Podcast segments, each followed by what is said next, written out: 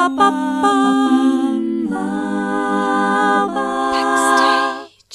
Herzlich willkommen zu Backstage. Mein Name ist Leni Bormann und am Telefon habe ich die Musikerin Ronja Malzahn. Ronja schreibt Songs auf verschiedenen Sprachen, singt, spielt mehrere Instrumente, hat bereits mehr als 200 Konzerte in mehr als 15 Ländern gespielt und das alles seit 2018, als sie den Entschluss fasste, die Musik zum Zentrum ihres Lebens zu machen. Oh, Emma, Emma,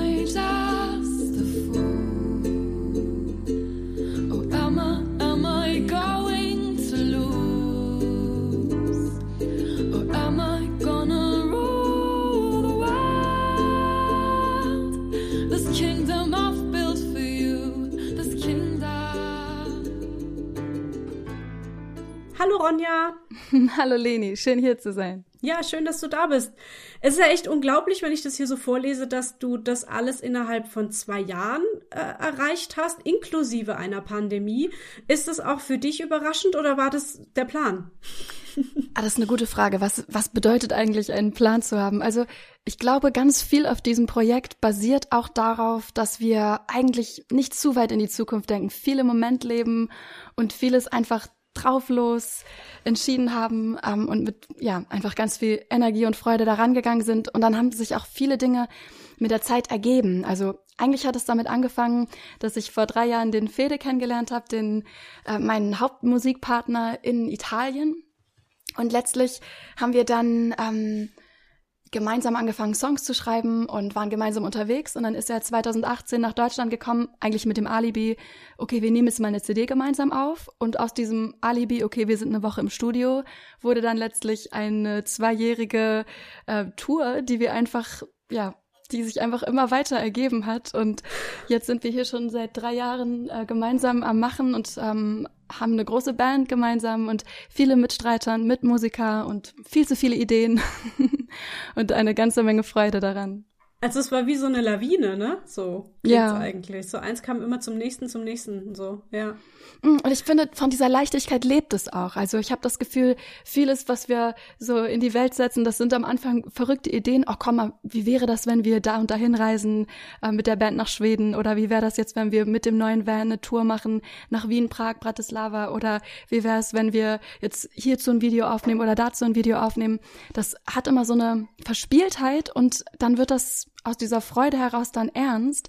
Und das ist eine echt gute Mischung, diese Leichtigkeit, die wir da drin haben. Braucht aber auch ordentlich Mut, oder? Ich meine, wenn du jetzt einfach so beschließt, äh, komm, wir machen ein Konzert in Schweden, da kennt dich doch keiner, oder? also du musst doch dann hoffen, dass da jemand denkt, oh cool, da gehe ich mal hin, auch wenn ich sie nicht kenne. Voll.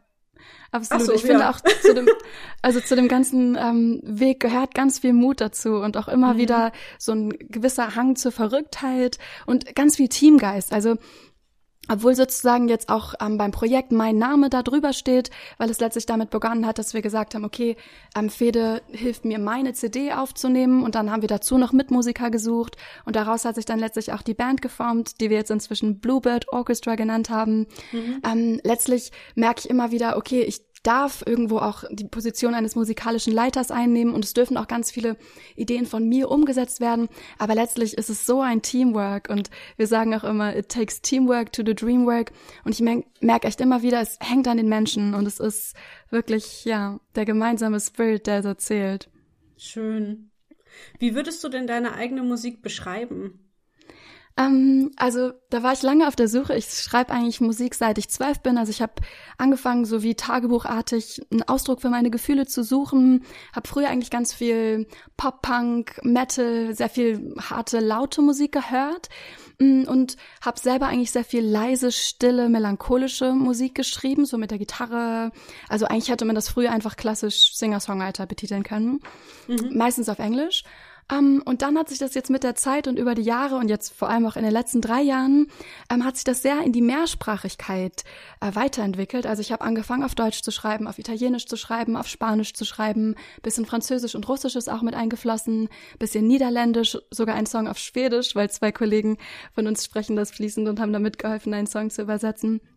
Und dadurch sind wir eigentlich darauf gekommen, okay, das ist nicht einfach nur Akustik, Folk, Pop oder Singer-Songwriter, sondern eigentlich hat das irgendwie auch einen Weltcharakter, dadurch, dass eben diese Mehrsprachigkeit damit reinfließt. Und dann mhm. sind wir auf den Begriff World Pop gekommen. Um, ähm, und das war irgendwie auch so ein Begriff, den wir noch nicht so oft gehört haben, beziehungsweise der irgendwie noch nicht so besetzt war in unseren Genrekenntnissen. Deswegen haben wir gesagt, okay, das machen wir jetzt zu unserem Genre. So nennen wir das zweite Album und so äh, betiteln wir letztlich auch unsere, ja, unsere Kanäle, beziehungsweise unser, das war immer so unser Hashtag, der unter alles drunter kam. Worldpop. Hashtag Worldpop. Cool, ja. ähm, sprichst du so viele Sprachen oder, oder ist das auch ein Imitieren oder?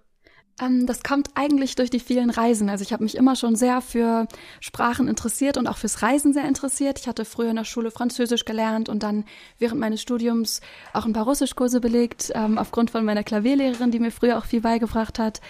Und dann habe ich äh, mich sehr fürs Italienische interessiert, weil das für mich so eine unglaublich klangvolle Sprache war, wo mhm. jedes Wort auf ein Vokal endet, gefühlt. Und da hat es mich sehr hingezogen. Und dann bin ich nach dem Studium, nachdem ich meinen Bachelor in Münster beendet habe, bin ich dann nach Italien gezogen und habe dort ein halbes Jahr gelernt, gelebt mit dem Ziel, ähm, Italienisch fließend zu lernen. Und dort habe ich dann am ersten Tag den Fede kennengelernt, der kommt aus Argentinien und hat mir dann ganz viel Spanisch beigebracht. Dementsprechend äh, hat sich das am Anfang dann auch so interessiert. Die, die, Sprachen sind sich ja auch wahnsinnig ähnlich, Italienisch und Spanisch. Da hat sich mhm. dann auch viel in meinem Kopf als Kuddelmuddel äh, bunt gemischt und jetzt inzwischen kann ich es immer besser trennen. Das ist Spanisch, das ist Italienisch. Ja, das ist genau. abgefahren, und, ja also durch seine Muttersprache kommt natürlich auch nochmal eine ganz andere Qualität mit ins Spanische rein. Also eigentlich würde ich sagen, das Deutsche und das Englische, das sind wirklich Sprachen, die ich fließend verwenden kann zur Kommunikation, ähm, um mich selbst auszudrücken und so Sprachen wie Französisch, Russisch, auch das Niederländische. Also ich habe letztlich meinen Master in, in Holland gemacht mhm. und dadurch auch war ich viel umgeben von dem Niederländischen. Trotzdem würde ich jetzt aber nicht sagen, dass das eine fließende Sprache von mir ist. Ähm, das gleiche gilt halt auch fürs Schwedische. Da hatte ich die Mithilfe von meinen Mitmusikern, die das fließend sprechen können. Und genau, also letztlich ist eigentlich das Standbein Englisch, Deutsch, Spanisch und als Addition dazu dann Italienisch, Französisch, Russisch, Schwedisch Ita äh, und Niederländisch. Wow, so meine Begriffe. Ich kann Deutsch. nee, super. Finde ich total toll. Also ich, ich bin immer ein bisschen traurig, weil ich äh, habe es bisher so ein bisschen verpasst, mich mal mit Sprachen zu befassen. Ich war auch in der Schule nie so wahnsinnig gut da drin. Ich kann's, äh, ich kann halt Englisch verstehen, weil kann man ja irgendwie heutzutage. Ich kann auch englische Filme gucken, aber ich spreche es nicht so wahnsinnig gut. Und ich hatte in der Schule acht Jahre Französisch und es ist leider sehr hm. wenig hängen geblieben. Bis auf die hm. Aussprache, die kann ich, glaube ich, noch ganz gut. Wenn man mir einen französischen Text hinlegt, könnte ich ihn aussprechen. Ich wüsste allerdings nicht genau, was ich da sage. Sehr cool. Ja. Phonetik ist ja auch super wichtig, vor allem für die Musik ist das das A und O. Ja, ja, da hatte ich dann halt auch in Gesangsunterricht, wenn ich dann französische Lieder gesungen habe, immer mal wieder so Training, aber mhm. halt nicht das Sprechen, halt immer nur das Imitieren, so mhm. habe ich es dann halt genannt, ja. Ja, voll. Ich finde auch ganz ehrlich, also es ist toll, dass wir in den Schulen auch Sprachen lernen, aber das eigentliche Manifestieren und das wirkliche Sprechen lernen, das passiert für mich im Land mit Native Speakers, ja, mit ja, Menschen, ja. die das, also einfach auch von der Sprache umgeben zu sein. Das macht es für mich so aus, um eine Sprache wirklich in sich einsinken zu lassen. Ja, ja, genau. Du mhm. hast vorhin kurz erwähnt, du hast einen Bachelor gemacht und bist dann erstmal nach Italien. Was waren denn deine Berufswünsche in der Zeit oder deine, deine, ich sag jetzt wieder das Wort Pläne, mhm. ähm, weil du hast dich ja danach erst dazu entschlossen, Musikerin zu werden. Genau, das große Wort Pläne. Ja. ja. Das war für mich schon immer so ein Fluch und ein Segen, dass ich mich eigentlich für viel zu viele Dinge interessiert habe. Also ich habe auch, wie gesagt, angefangen mit zwölf Musik zu machen und dann nebenbei hatte ich auch so eine erste Rockband und dann auch mein Singer-Songwriter-Projekt parallel zu meinem Studium ähm, und habe eigentlich immer ge gedacht, dass Musik nur mein Hobby bleiben wird und auch kann. In meinem Kopf war das auch so, mh, hm, um Profimusiker zu sein, in Anführungsstrichen, da müsste ich ja meine Instrumente spielen, seit, seit ich laufen kann. Und mhm. ähm, also da habe ich sozusagen, hatte ich auch nicht den, vielleicht den Freundeskreis oder den, das Network um mich herum, dass ich das so für einfach möglich gehalten habe, dass man auch einfach nur das tun kann, was man am meisten liebt. Das habe ich jetzt echt so in den letzten drei Jahren nochmal für mich gelernt. Ähm, genau, nochmal zurück, also zu den Plänen. Ich bin nach der Schule 2011 war das, da war ich mit dem Abi fertig und war dann erstmal so, okay, keine Ahnung, wo es jetzt weitergeht, erstmal raus in die Welt und war dann zwei Jahre lang ganz viel unterwegs, nur am Reisen, hätte es am liebsten auch noch weiter fortgesetzt, aber so eine kleine Stimme der Vernunft sagt dann auch, hm, vielleicht macht es auch Sinn, ein Studium anzufangen ähm, und irgendwas Handfestes im Lebenlauf, Lebenslauf zu haben, was einem so ein bisschen auch die Zukunft absichert und mhm. was irgendwie auch, was, ja, was jetzt vielleicht irgendwie dran ist, was mich auch interessiert hat. Und dann habe ich gedacht, okay, jetzt kombiniere ich einfach zwei Fächer, die mich am meisten interessieren. Das war das, die englische Sprache und das war tatsächlich Chemie, also die Naturwissenschaft. Ähm, und dann habe ich die einfach so als Zweifach-Bachelor in Münster angefangen und gedacht, okay, ähm, dann kann ich das nebenbei machen, das fällt mir leicht. Und dann habe ich da, daneben noch genug Raum zum Reisen, zum Sprachenlernen, zum Musizieren, zum Freisein. Also der Begriff der Freiheit war mir immer schon extrem wichtig. Mm, und dann habe ich eine Freundin im Chemiestudium kennengelernt, die Musik studiert hat, Musikpädagogik. Und dann habe ich diesen brennenden Wunsch in mir aufflammen gefühlt, dass ich unbedingt Musik studieren will und bin ihr dann sozusagen in mein äh, in ihr Studium gefolgt und ähm, habe mich für die Aufnahmeprüfung vorbereitet und dann hatte ich erstmal ähm, klassisch Cello als Hauptfach, was ein absoluter Graus für mich war, weil ich eigentlich in meiner Freizeit so viel Songs selbst geschrieben habe und das Cello eigentlich nur so ja es war ein Instrument, was ich geliebt habe, aber es war eigentlich nicht auf einem, auf, auf dem Level, dass ich jetzt irgendwie das klassisch hätte studieren wollen, um mal in einem Orchester zu sein. Mhm. Mm, und dann habe ich gewechselt zu Gesang. Um, ähm, und dann hatte ich das erste Mal in meinem Leben Gesangsunterricht, um, ähm, was interessant war, weil ich eigentlich mein Leben lang schon immer intuitiv so gesungen habe, aber das eben nie von einem Lehrer begleitet wurde. Ganz wie autodidaktisch so war. Um, Genau, und dann habe ich meinen Bachelor in Chemie und Musik abgeschlossen und dann bin ich nach Italien gegangen, um an einer deutschen Schule dort zu arbeiten, zwei Tage die Woche. Und dann in Italien war ich auch einfach super viel in Italien selbst unterwegs, eigentlich vier Tage die Woche am Reisen und drei Tage dann dort vor Ort in der Nähe von Bologna. Und dann habe ich jetzt die letzten zwei Jahre einen Master in Popmusik gemacht, parallel zu den ganzen Konzerten und den Reisen, die wir mit dem Musikprojekt und mit den beiden Alben gemacht haben und äh, habe jetzt einen Master of Music. Ähm, und da habe ich in der Popakademie in, yay, genau. Jetzt habe ich auch den Titel zu dem, zu meinen Haupttätigkeiten sozusagen.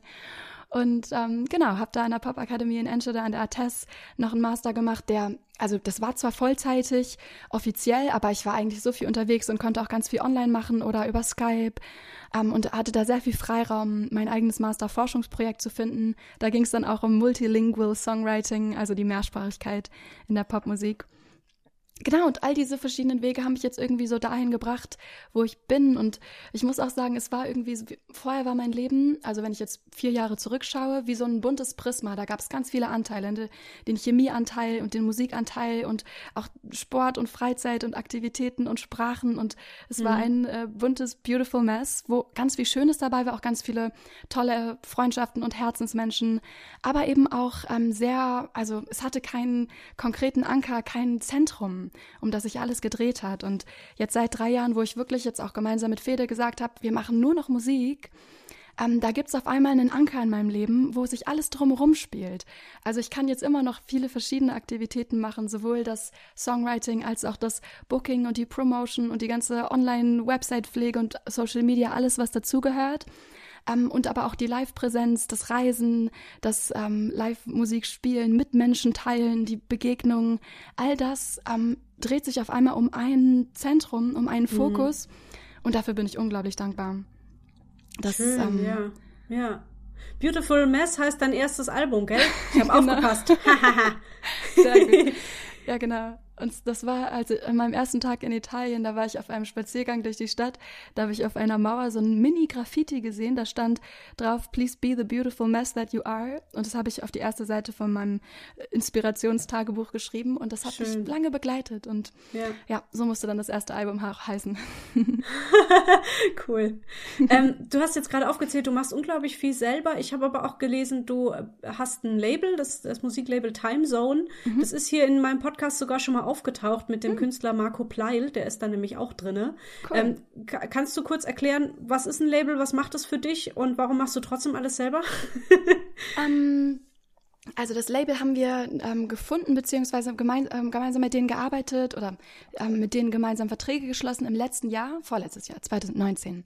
Also nachdem wir bereits ein Jahr ganz viel selbst gemacht haben, haben wir dann gedacht, hm, es macht eigentlich auch Sinn, noch mehr Menschen ins Team zu holen, die uns unterstützen können, die auch Aufgaben übernehmen können. Ähm, letztlich macht jedes Label unterschiedliche Arbeit. Also es gibt Labels, die haben den sogenannten 360-Degree-Vertrag. Ähm, also die machen wirklich rund um alles von Promotion und auch Management, Artist Development ähm, und aber auch die komplette Vertriebsschiene und auch Booking. Ähm, und von all diesen Bereichen macht Timezone für uns die Verlagsarbeit. Also letztlich ähm, haben, sind wir von denen die Verlagskünstler und ähm, die helfen uns, einen Überblick zu behalten mit all unseren GEMA-Songlisten, die wir einzureichen haben nach unseren Konzerten und da auch ähm, sich wirklich darum zu kümmern, dass von der GEMA auch alle Gelder bei uns ankommen. Also als, dadurch, dass wir als Komponisten unsere eigene Musik spielen, stehen uns eben bei jedem Konzert auch GEMA-Tantiemen zu. Mhm. Und es ist manchmal eine ganz schöne Hürde, sich um den ganzen Papierkram zu kümmern. Und das übernehmen ähm, Timezone komplett ähm, und bekommen dadurch auch einen Anteil von unseren GEMA-Tantiemen. Und ansonsten arbeiten wir ganz viel mit denen zusammen und besprechen zusammen ähm, Release-Pläne. Über die machen wir auch unseren Vertrieb. Also sie haben unsere CDs dann online gestellt und auch in den physischen Handel gebracht, dass man jetzt mhm. auch ähm, das sowohl bei Amazon, aber eben auch im lokalen Saturn kaufen kann. Darum kümmern die sich. Und eben auch, dass wir gemeinsam gucken, okay, in welchem Rhythmus releasen wir Singles ähm, und investieren auch gemeinsam in Google Ads ähm, oder gucken auch, wie wir genau Promopläne schmieden. Also da überlagern sich sozusagen auch die Felder, dass wir mit ihnen gemeinsam auch Promopläne machen. Es letztlich aber nach wie vor eigentlich in unserer Hand liegt. Also es ist jetzt ja. nicht ein Label, was uns vorschreibt, ihr müsst das tun und da dann und dann sein und mit den Leuten zusammenarbeiten, sondern es ist wirklich eine unterstützende Funktion und eine kooperative Funktion. Mhm. Okay. Mm, das neue Album World Pop hast du schon erwähnt. Das ist im November 2020 rausgekommen. Mhm. Erzähl mal ein bisschen was darüber, weil das ist ja ein ziemliches Kooperationsprojekt auch, ne? Genau, da ist auch sozusagen das, der, der große Titel It Takes Teamwork to do Dreamwork in die Tat umgesetzt. Und zwar haben wir die 16 Songs beziehungsweise 15 Songs und ein Gedicht ähm, haben wir mit 32 Musikern gemeinsam aufgenommen, also 20 Instrumentalisten und 12 Chorsänger spielen und singen auf dieser CD mit. Und wir haben auch für jeden Song einen Illustrator, also sozusagen einen visuellen Künstler gefunden, der ein individuelles Artwork gestaltet hat für jeden Song. Ähm, die Artworks haben wir dann auch nochmal drucken lassen und einrahmen lassen, haben also auch eine physische Galerie erstellt und die wiederum dann abfotografiert im Booklet gezeigt und auch zu jedem ähm, Lied gibt es eine Booklet-Seite mit dem Artwork von den verschiedensten Künstlern, wo eben Comic ähm, und ähm, ganz viel Computerart, aber auch ähm, Pastell und Aquarell, Malereien, Skizzen, ähm, Pencilwork, also ganz viele verschiedene Stile sind äh, kombiniert und miteinander vereint und das war für mich eine unglaubliche Bereicherung, eben auch die Musik so visu zu visualisieren und so mhm. ähm, auszugestalten, künstlerisch. Wo kommen die ganzen Leute her? Sind das alles äh, Bekanntschaften aus deinen Reisen sozusagen? Ganz unterschiedlich. Also vieles ist, sind, das sind Menschen, die ich bereits über die verschiedensten Kontexte kenne, ähm, Freunde oder auch Künstler, mit denen ich bereits zusammengearbeitet habe, ähm, die mir vielleicht auch empfohlen wurden von verschiedenen Ecken und Enden. Einige habe ich auch aktiv recherchiert, also zum Beispiel bei eine, eine Künstlerin aus Berlin, die habe ich über Instagram gefunden, fand ihren Stil total schön und habe sie dann angeschrieben, ob sie sich das vorstellen könnte, zu kollaborieren für ein Artwork von der CD. Mhm. Genau, und so habe ich eigentlich meine ganzen Kontakte angezapft und geguckt, okay, wo schlummert überall kreatives Potenzial und wer hatte auch Lust, damit dran teilzuhaben. Genau. Also auch ein großes Netzwerken, ne, was du da mm. machen musst. Ja. Absolut. Ja. ja. also ich merke auch immer wieder, ein riesengroßer Anteil an unserer Arbeit ist wirklich ähm, das Kommunizieren, das Organisieren und die Mensch-zu-Mensch-Arbeit, ähm, um einfach auch das ganze Team so am Laufen zu haben. Da sind wirklich so viele ähm, Gespräche und so viele Kontakte involviert. Das ist, das macht es auch aus. Wie entstehen denn deine Songs? Also schreibst du die erstmal so für dich und zeigst sie dann jemandem oder entstehen die auch mit, mit anderen Menschen zusammen? Also ganz früher war das tatsächlich viel meine eigene Arbeit, äh, dass ich einfach wie tagebuchartig meinen eigenen Gefühlen versucht habe, einen anderen Rahmen zu geben durch Klang, durch Melodien, durch poetische Texte. Ähm, die das auszudrücken vermögen. Inzwischen ist es so, dass ich immer mehr auch im Team schreibe. Also vor allem mit Fede ist es oft so, dass ich mit einer Idee beginne und dann er mir Feedback gibt, ah, guck mal, da würde ich jetzt die Strophe eher so enden lassen oder guck mal beim Chorus, vielleicht können wir hier noch ein paar Schrauben umstellen oder ganz oft ist die Situation auch, dass er Harmonien entwickelt. Er ist auch Bassist, deswegen ist das so sein äh, äh Field of Expertise ähm, und ich dann darauf einen Text schreibe und wir dann gemeinsam daran arbeiten. Das gleiche mache ich auch mit anderen Künstlern, dass ich mit Freundinnen und Kolleginnen und Kollegen gemeinsam Ideen ausarbeite. Ganz oft beginnt es mit mir selber, also dass ich selbst inspiriert bin, bewegt bin ähm, und diese Emotionen dann umsetze in Text und Musik und dass ich dann letztlich mit den anderen Musikern ähm, und auch mit dem Produzenten schaue, okay, wie geht diese Idee jetzt weiter? Also wie schaffe ich eigentlich aus diesem Samenkorn, ähm, wie lasse ich den Baum daraus wachsen und wie groß und wie raumfüllend lasse ich ihn wachsen? Hm, Habe ich eigentlich schon gefragt, wie viele Instrumente du spielst? Wir hatten es nämlich jetzt, ja glaube ich, vorhin der, nur vom Cello bisher. Mit den Instrumenten, mit den Sprachen. genau. Genau, also Please Be the Beautiful Mess That You Are, das zählt auch für die Instrumente. Also ich bin einfach sehr an Vielfalt interessiert und ähm, liebe es sehr, verschiedene Klangfarben sowohl durch Sprache, aber auch durch verschiedene Instrumente mit reinzubringen. Also angefangen habe ich mit zehn, mit meinem ersten Instrument mit der Gitarre. Das war so mein Haupt-, auch Songwriting-Instrument. Also die meisten meiner Songs sind damals auf der Gitarre entstanden, als Hauptbegleitinstrument. Und dann mit 15 habe ich mich so ins Cello verliebt, dass ich das, ich habe das in so einem Film gesehen und dachte danach, oh, ich muss jetzt unbedingt dieses Instrument lernen, auch wenn es eigentlich viel zu spät ist. Die meisten fangen das ja so mit fünf oder sechs an, so klassische Instrumente. Und ich mit 15 dachte, ja, das muss jetzt passieren. und dann habe ich mit 18 Klavier angefangen, also auch relativ spät für so eine klassische Ausbildung. Aber da habe ich auch einfach ganz toll viel profitiert von einer wundervollen Lehrerin, die mir einfach einen guten Einstieg gegeben hat, hat, so dass ich danach autodidaktisch weitergehen konnte. Mm, genau, Klavier, Cello, Gitarre.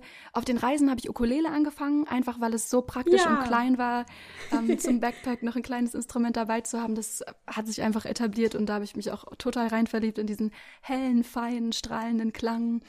Ähm, jetzt inzwischen, also in diesem Zimmer, in dem ich sitze, steht tatsächlich alles voll mit Instrumenten. Wir haben einmal bei einem Konzert in Hamburg eine Harfe geschenkt bekommen. Das war eine sehr verrückte Idee, wo uns der Barbesitzer nach dem Konzert äh, die Deko-Harfe von der Wand nahm, uns in die Hand drückte und sagte, hier, das Hä? ist das Was? Das ist ja skurril. Dementsprechend ähm, ja, funktioniert jetzt, äh, die auch oder ist die nur schön? das äh, war eine Paraguay-Harfe, also es fehlten irgendwie zwei, drei Seiten. Die hat er, glaube ich, also dieser Barbesitzer auch irgendwann mal geschenkt bekommen ähm, und hat die einfach als Dekogegenstand einsetzen können und hat sich jetzt gefreut, dass da jemand ist, der potenziell auch was Praktisches damit anfangen kann und hat die uns dann freudig weiter verschenkt. Ähm, wir haben dann letztlich alle Seiten ausgetauscht und das Stimmen alleine ist ja schon ein Riesenakt.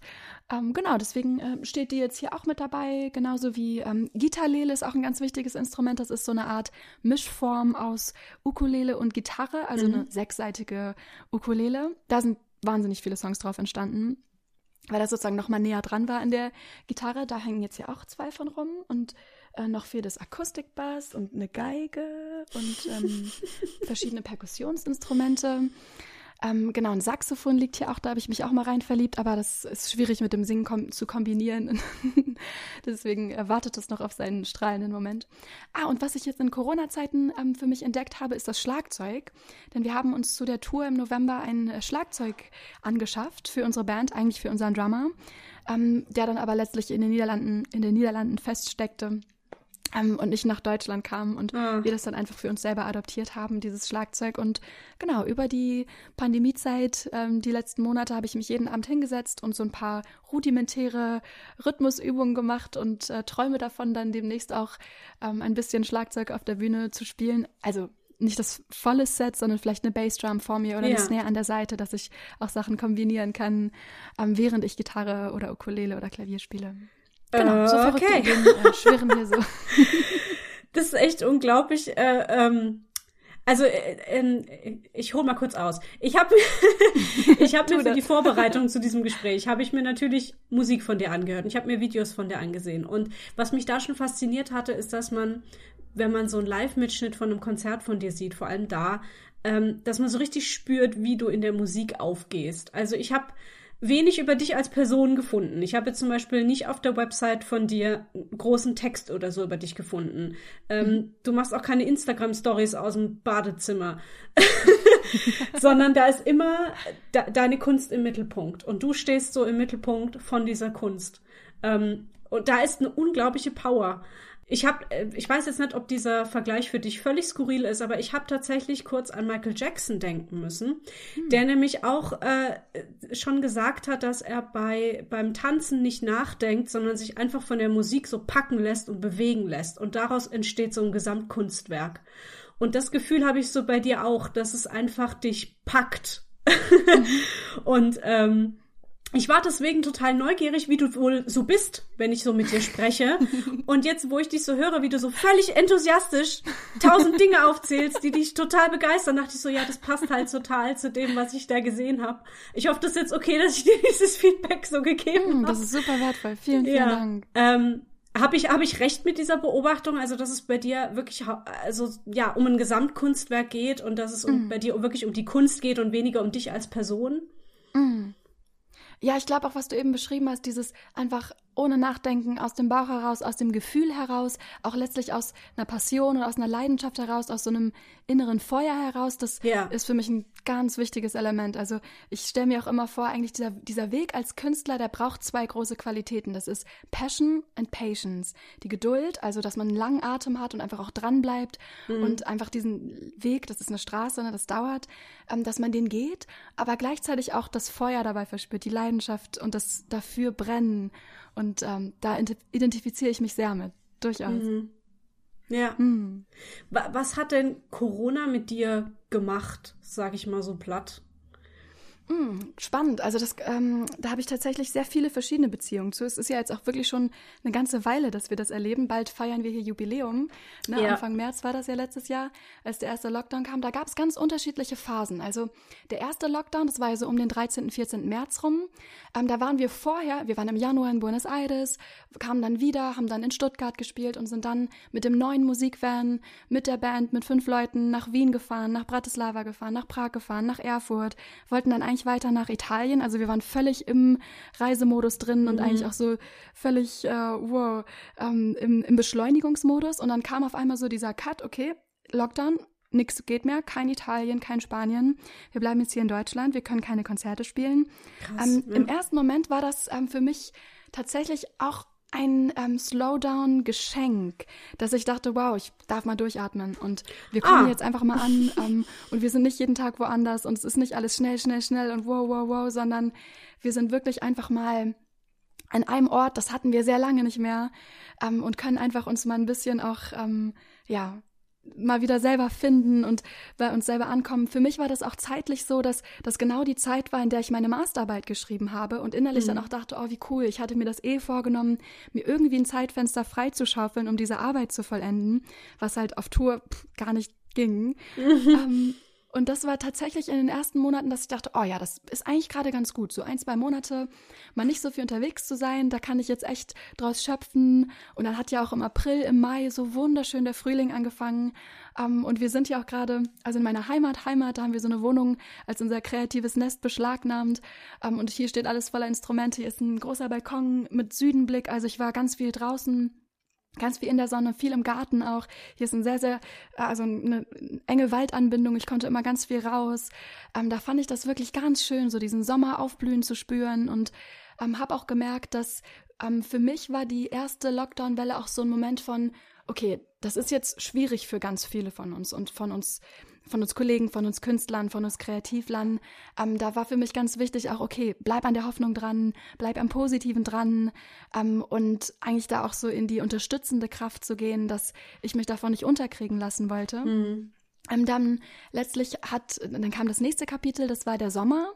Ähm, Im Sommer war es dann nämlich so, dass wir ständig aus Hannover Anfragen bekamen für sogenannte Hofkonzerte. Da haben wir irgendwie 24 Hofkonzerte gespielt, immer vor Kliniken, vor Altersheimen, vor Balkonen, bei, bei privaten Innenhöfen. Nur wir zwei, also nicht das komplette, nicht die komplette Band, nicht das komplette Bluebird Orchestra, aber immerhin zu zweit vor echten Menschen mal wieder zu spielen. Das war ganz klein und schnucklig und intim und richtig schön, das mhm. erleben zu dürfen. Ähm, und dann haben wir Ende Juli eine Tour organisiert mit sieben Musikern, wo wir dann nach Ostfriesland, nach Rostock, nach Hamburg gefahren sind. Also jetzt nicht Schweden, Norwegen, so wie wir eigentlich mal da, da, davon geträumt hatten, sondern eben im Kleinen. Okay, dann Norddeutschland, auch schön. Da kennen wir auch überall Leute, da kennen wir Freilichtbühnen, da können wir uns selbst was auf die Beine stellen. Und dann waren wir eine Woche unterwegs wo ich auch eine Zeit lang dachte, Wahnsinn, normalerweise hätten meine vielen Mitmusiker, die halt auch, die haben nebenbei andere Studien, andere Jobs, das sind nicht alles Vollzeitmusiker, ähm, normalerweise hätten die ihre Sommerurlaube da geplant und hätten ähm, total viele Termine im Kalender und jetzt haben die auf einmal alle Zeit für uns. Was für ein Geschenk. Wie cool. Ähm, also auch da konnte ich sozusagen trotz der Schwierigkeiten, die ich jetzt auch in, jetzt in keinem Fall kleinreden will, ich will es auch nicht so, so klingen, als wäre Corona ein Riesengeschenk gewesen, aber es waren eben diese ersten beiden Kapitel von Corona, das war wirklich so, da, da konnten wir dem noch viel Gutes abgewinnen und einfach mhm. auch so unseren Weg finden, okay, wie machen wir jetzt für uns das Beste draus? Mm, dann kam der Oktober, wo wir dann gesagt haben, okay, jetzt ähm, planen wir die Release-Konzerte. Unser Album war soweit durch. Ähm, alle Mixes, alle Artworks, alles stand. Okay, Release-Termin gemacht im November. Dann haben wir einen langen Release-Plan gemacht ähm, und haben dann wirklich 15 Musiker, ähm, vier Hörner, Saxophon, verschiedene Bläser, einen neuen Drummer. Der andere war jetzt inzwischen nach Belgien gezogen. Ähm, wir hatten uns ganz viel ähm, Musiker zusammengeschart, ganz viel geprobt mit Sängern, mit tollen Leuten und hatten dann ähm, drei Tage vor unserem, vor unserer Generalprobe kam dann die Nachricht, also Ende Oktober, ist wie so eine Halloween-Hiobs-Botschaft, alles wird gecancelt, alle Termine ah. abgesagt.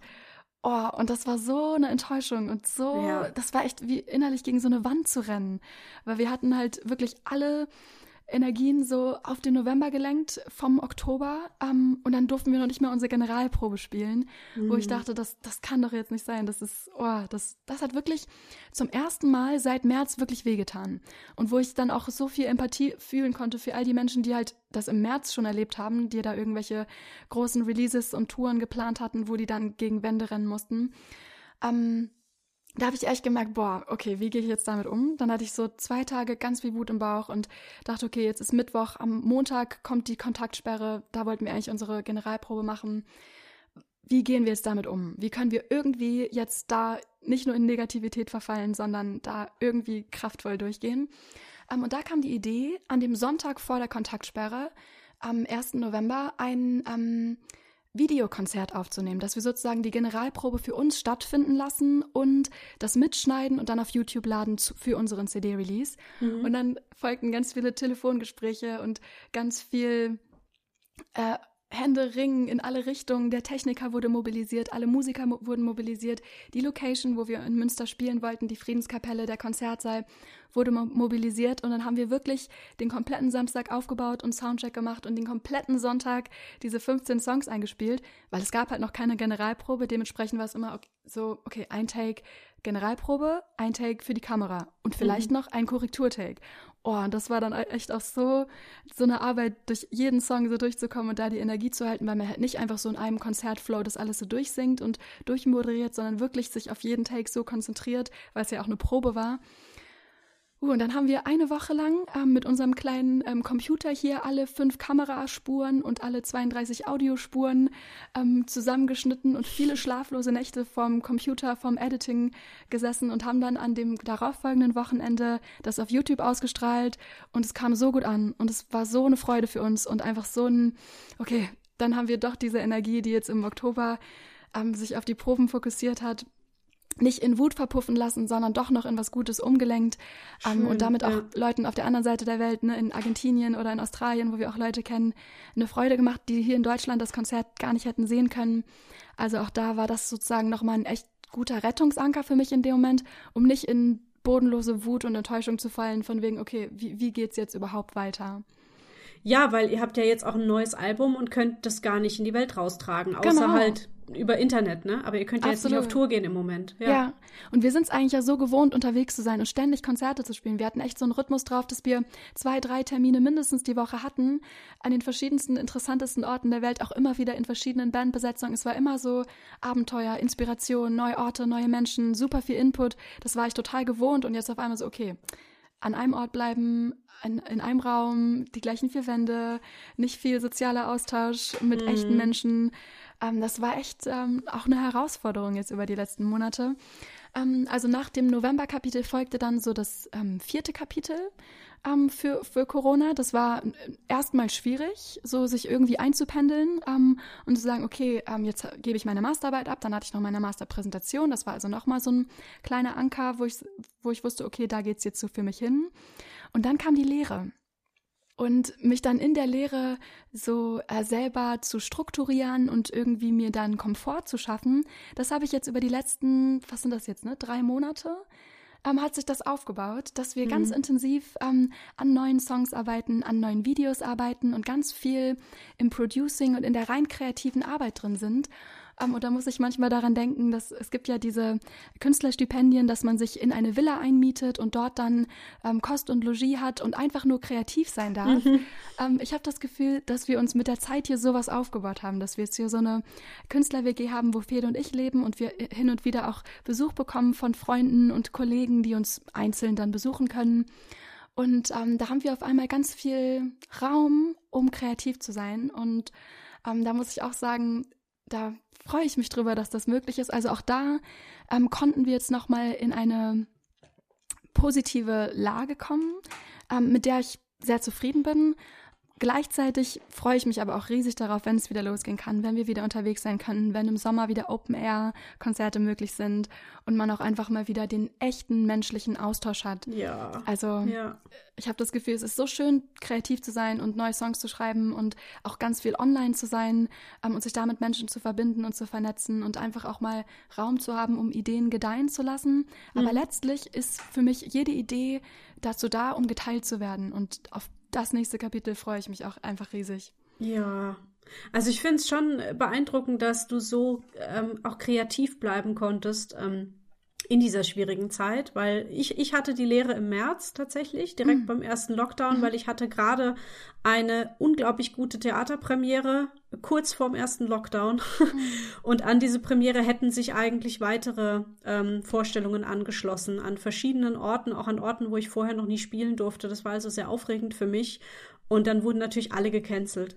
Mhm. Ähm, und dann stand ich da und hatte tatsächlich erstmal gar nichts. Und da war sehr viel, sehr viel Stille und sehr viel ohne Plan so. Mhm. Und dann musste ich mich damit erstmal arrangieren. Und so inzwischen ähm, habe ich wieder einiges. Also ich habe das dann auch, wie du schon gesagt hast, irgendwie gelernt, ähm, wie, wie man dann trotzdem ja produktiv sein kann oder wo man die Inspiration hernehmen kann, wenn mhm. nicht von vom direkten Kontakt mit anderen Menschen. Ähm, aber ich kann es auch kaum erwarten, jetzt wieder, dass wieder alles äh, raus darf und so und dass ich wieder ein echtes Publikum vor mir habe und so. Also hm. es wird Zeit, ja. Ja, es wird Ist dir denn ein Konzert äh, so besonders im Gedächtnis geblieben vor Corona? Also du hast ja erzählt, dass ihr so viel auf Tour wart. Gibt es da eins, an das du besonders gerne denkst? Mm. Also sozusagen eins, was für, für unsere eigene Konzert ähm, Geschichte total rausgestochen ist, war tatsächlich der Auftritt letztes Jahr im Januar in Buenos Aires. Da haben wir mhm. am 13. Januar im Teatro Conex, das ist eine riesengroße Location, ähm, waren wir ein Gast von einer riesengroßen 15-köpfigen Percussion-Band, die dort jeden Montag vor 3000 Leuten spielt und dann immer wieder eben auch Sänger oder größere Künstler aus Argentinien, aber eben auch internationale Künstler einlädt, ähm, dort einige Songs zu spielen. Und das war für mich bisher so das, das größte Publikum, was wir je erlebt haben. Und da, Krass, das ja. war wirklich ähm, sehr, sehr kraftvoll und sehr, puh, also wo ich echt gemerkt habe, wow, das, das habe ich noch nie erlebt. Ansonsten ähm, muss ich sagen, liebe Ganz ich kurz, auch davon gibt es einen, äh, einen Mitschnitt auf YouTube, oder? Von genau. dem Konzert. Ja, ja genau. Das ja, ist auch schön. auf YouTube, genau. Also das war einfach so, okay, atemberaubend, mal, mal so einen Vibe zu spüren von so vielen Menschen, mhm. ähm, die da singend und tanzend und einfach mit ihrer ganzen Energie so stehen und zu der eigenen Musik sich bewegen. Das war wirklich puh, atemberaubend. Gleichzeitig ähm, sind mir aber auch ganz viele Konzerte in intimen Kontexten in Erinnerung geblieben, wo einfach Raum war, wo man mit dem Publikum sprechen konnte, wo einfach auch viel Rückfragen und Dialog da waren, also ne, auf kleineren Kulturbühnen oder Theaterbühnen, wo einfach auch man dem Publikum Fragen stellen kann und da was zurückkommt, also wo einfach auch Raum für Geschichten erzählen ist. Also mhm. du merkst ja vielleicht auch an meinem Redeanteil und meinem, meiner Redegeschwindigkeit, ich rede einfach auch total gerne mit Menschen und erzähle auch gerne Geschichten. Ja. Und deswegen finde ich das auch total schön, wenn das Teil vom Konzert sein darf, dass man Geschichten erzählt, wie die Songs entstanden sind, was wir alles erleben durften. Und dass das eben auch zu einer Kommunikationsform wird mit dem Publikum, dass das, dass die Zuhörer auch Teil sein dürfen von dieser Reise. Mhm. Mm, auf YouTube sind noch weitere Musikvideos von dir zu sehen, auch wirklich richtig gedrehte sozusagen, nicht nur ähm, mhm. Live-Mitschnitte. Ähm, besonders schön fand ich das Klavier, das im Schnee steht, mhm, in einem Wald. Cool. Ähm, oder natürlich das Konzert, was ihr bei Wölfen drehen durftet. Mhm. Magst du davon mal erzählen? Ja, das sind letztlich äh, die beiden Videos, die du angesprochen hast, sind auch so ganz frische Jahreshighlights von 2021. Also wir sind im Januar, da hatten wir einen Livestream am 25. Januar in Hamburg und wir hatten schon länger Kontakt zu dem Wolf Center in Dörverden, das ist in der Nähe von Bremen. Um, und da die jetzt gerade für normale Besucher geschlossen sind, haben wir uns gedacht, hm, vielleicht wäre das ja eine coole Option, dann mit denen diese Videoidee, die schon lange im Raum stand, umzusetzen. Und dann sind wir gemeinsam, also Fede an der Kamera und ich und Lexi, sie am Saxophon, ich an der Gitarre, sind dahin und durften dann mit dem Parkleiter, also von dem Wolfcenter, der Leiter und noch einer weiteren Wärterin, durften wir zu den Wölfen rein. Das war super aufregend. Also Krass. die wurden dann neben uns gefüttert und wir hatten genau fünf Minuten Zeit, um einen Take zu machen von unserem Song. Da, hatten wir, da haben wir dann grob auf Klick gespielt, also dass wir sozusagen ähm, das im Anschluss nochmal von Geräuschen und so weiter befreien können und nochmal schick darüber aufnehmen kon konnten. Und haben dann noch einen, äh, einmal einen weiteren Kameratake gemacht, wo wir Close-ups gesammelt haben von den Saxophonhänden, vom Gesang, von der Gitarre, einfach um auch noch mehr Schnittmaterial zu haben. Mhm. Um, und daraus haben wir jetzt dieses Video zusammengeschnitten. Und das Verrückte ist, dass ich, ich muss sagen, wir haben in die letzten Videos, also wir produzieren auch seit letztem Jahr unsere eigenen Videos, also wir haben uns eine gute Kamera angeschafft und am Fede filmt und wir machen dann gemeinsam den Schnitt und haben halt auch die letzten Musikvideos immer gemeinsam geplant und von all den Videoproduktionen war das echt so die unaufwendigste, die wir seit langem hatten. Also allein zum Beispiel für das Video von Emma, da haben wir dann irgendwie 15 ähm, Musiker und Künstler und äh, Schauspieler hier beordert im Kurpark von dieser Kurstadt hier dann noch so ähm, große Kostüme organisiert und die Parkerlaubnis und alles bis ins Kleinste logistisch durchorganisiert mit ganz viel personellem Aufwand und letztlich ähm, das, das andere Video mit einem Tänzer, das war auch ganz lange im Voraus geplant. Das Video davor, da, da sind wir nach Paris gefahren und haben Videoaufnahmen gemacht und drei Tage lang Material gesammelt und das zusammengeschnitten. Und normalerweise ist es auch so, dass wir immer Musikvideos gemacht haben zu unseren ähm, Albumversionen von den Songs, also letztlich zu Produkt Songproduktionen, die im Studio entstanden sind, mhm. wo ganz viele Spuren Musik aufgenommen wurden, die dann von einem professionellen Mixer abgemischt wurden. Also das war sozusagen immer so ein super langer ähm, Weg. Und bei diesem Wolfsvideo habe ich das einfach hier zu Hause Gitarre aufgenommen, Klavier, ähm, Stimme aufgenommen, Bassdrum eingespielt, Lexi hat ihr Saxophon draufgesetzt und dann haben wir das selber zusammengeschnitten und letztlich ist das unser erfolgreichstes Musikvideo auf YouTube, was, was ich total witzig finde. Weil ja, das so hat irgendwie 30.000 Klicks oder ja. so, ne? Ja. Also wir haben uns halt auch selber hintergeklemmt und das wirklich an alle möglichen Leute geschickt, die das interessieren könnten. Ähm, haben auch aktiv zum Beispiel auf Facebook gesucht, okay, äh, welche Wolfs-Fangruppen gibt es, äh, wo Leute sich dafür interessieren könnten und das damit reingepostet und mhm. haben sozusagen einfach selbst persönlich viel so Pitching-Arbeit gemacht, aber wir hätten längst nicht damit gerechnet, dass das auf so eine Zahl kommen würde und dass da durchaus so viel ins Rollen gerät. Also wir haben dann auch zwei Tage später einen Anruf von einer Booking-Agentin bekommen aus Aurich, die Interesse zeigte, mit uns zusammenzuarbeiten, wo ich echt dachte, Wahnsinn, ich es wow. steht seit drei Jahren auf meiner großen Wish-to-Do, Wish-to-Have-List, ähm, jemanden fürs Booking zu haben, der uns da hilft oder unterstützt. Und das ist einfach so, ja, cool. Also wenn man sich viel zeigt und einfach viel in Bewegung ähm, setzt, dann kommt auch was zurück. Und das ist echt super schön. Und immer wieder auch eine Bestätigung, okay, all die Arbeit, all das Herzblut, was man da reinfließen lässt, da, da kommt was zurück, da resoniert was. Voll schön, ja. Ja, das mit den Wölfen hat mich auch halt natürlich sehr beeindruckt. Da klickt man dann auch mal eher drauf, weil man denkt, was, die steht bei Wölfen drin. Wenn du jetzt auch sagst, ihr hattet einen Take, also ich meine, ihr, ihr wart ja bestimmt nervös, oder? Ich meine, also ich stand noch nie so nah neben einem Wolf. Ähm, und muss dann auch noch so ätherisch irgendwie Gitarre spielen, dabei schön aussehen. Also das ist, ist ja schon eine Leistung, ne? Absolut. Ja, das war auch echt überraschend, weil eigentlich, als uns der Wärter da reingelassen hatte, sagte er, ah, normalerweise, wenn wir auch mit Besuchern so nah rangehen, dann sind die sehr scheu, weil man halt ihre, ihr Revier betritt und das mögen die eigentlich gar nicht und die nehmen dann immer Reis aus. Aber dadurch, dass zurzeit keine Schaufütterung dreimal am Tag stattfinden, werden die halt nur alle zwei Tage gefüttert und als er dann mit seinem Futtertopf da reinkamen, sind die halt total gierig da direkt hin und standen wirklich so einen Meter neben uns und wir alle so, okay, jetzt, jetzt aber schnell. Jetzt schön aussehen, ja. wow, okay. Ja. ja, cool. Also ich werde auf jeden Fall auch äh, einiges in den Show Notes verlinken, ähm, die, die, ganzen, also deinen YouTube-Kanal einfach mhm, und äh, cool. Instagram, Facebook, was gibt's noch? Eine Website, Spotify genau. und so weiter, ja. damit man da alles findet. Ja. Genau. Voll. Mm, genau, eine Frage hatte ich noch, das habe ich jetzt heute erst entdeckt, und zwar ähm, bist du irgendwie Teil einer Benefits-CD mit Osnabrücker KünstlerInnen oder so? Mhm. Ähm, genau, das ist eine CD, die haben, äh, hat auch unser Musiklabel Timezone aus Osnabrück ins Leben gerufen. Und zwar ist das eine Kollaboration aus vielen Osnabrücker Künstlern, wo dann alle Erträge von dieser CD der Veranstaltungsbranche in Osnabrück zugutekommen sollen. Und das wurde auch echt toll beworben. Also damit sind die auch irgendwie schon ins Fernsehen gekommen und verschiedene Radiosender wurden bestrahlt und das mhm. ist wohl echt gut angelaufen. Also das ist ein sehr schönes Projekt, wo wir ganz froh sind, auch Teil sein zu dürfen. Also das ist einfach eine CD mit vielen KünstlerInnen drauf und genau. ein Song ist dann von euch. Ah ja, super. Genau. Schön, cool. Was gibt's denn jetzt so für Pläne oder, oder Ziele? genau.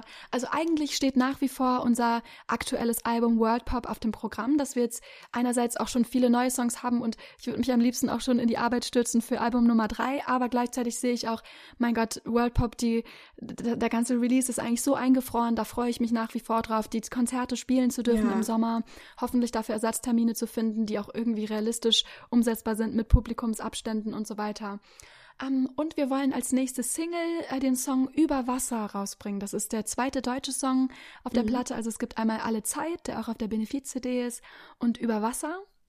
Das ist für mich so der persönlichste und auch emotionalste Song, der eigentlich auch ganz, ganz ähm, schlicht gehalten ist. Also es gibt, es ist eine Ukulelen, ein Ukulelen-Loop ähm, aus vier Takten, worauf dann nur Gesangsstimmen, ähm, verschiedenste Backings, die Hauptstimme und ein bisschen Beatbox drunter gelegt ist.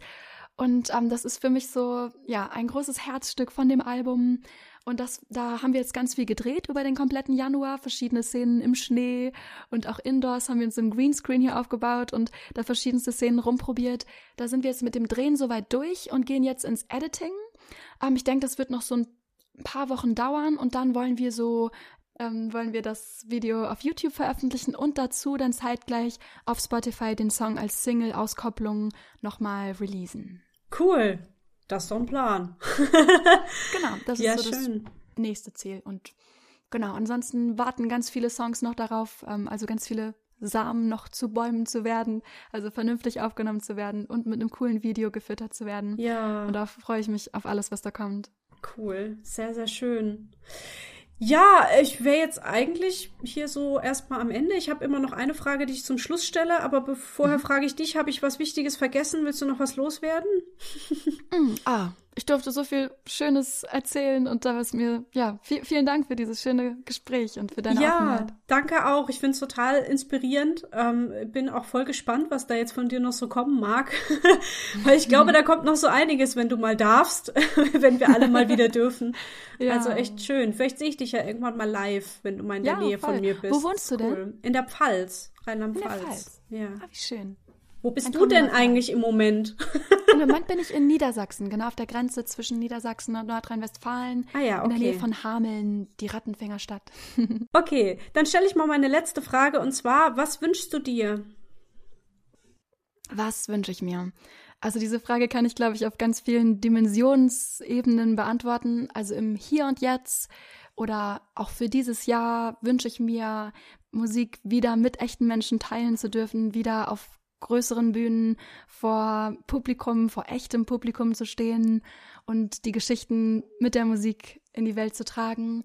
Gleichzeitig wünsche ich mir auf der nächsten Ebene, also ganz grundsätzlich, ähm, dass dieser Weg weiter so laufen darf, wie es über die letzten drei Jahre sich entwickelt hat und ergeben hat und gefügt hat.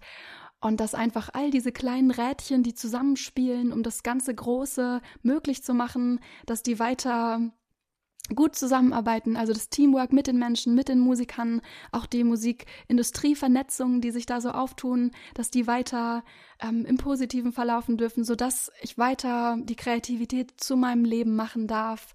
Und ähm, ja, eigentlich muss ich auch sagen, dass ich dass mich durch dieses kreative Leben, ähm, dass mir so viele Wünsche erfüllt sind hm. und dass ich hm. mich eigentlich zurzeit auch wunschlos glücklich nennen darf. Das ist ja toll. ja, wie schön, wunderbar. Dann vielen, vielen Dank, Ronja, für das schöne Gespräch. Ich wünsche dir Danke einfach dir, rundum alles Gute. vielen, vielen Dank. Das wünsche ich dir auch. Vielen Dank euch fürs Zuhören. Ich freue mich, dass gerade auf Instagram einiges los ist und darüber viele den Backstage Podcast finden und mir auch Nachrichten schicken. Das motiviert mich, motiviert mich sehr, hier weiterzumachen. Also hinterlasst gern weiterhin Bewertungen, Kommentare, Feedback, entweder in den sozialen Netzwerken oder auch auf dem Blog. Alle Links findet ihr in den Show Notes. Wenn ihr euch und euer Projekt gerne mal im Backstage Podcast vorstellen möchtet, dann schreibt mir eine E-Mail an backstagepodcast.gmx.de und dann hören wir uns hoffentlich bald zu einer neuen Folge mit einem neuen Gast wieder. Tschüss! Auf Wiedersehen, ciao! la musique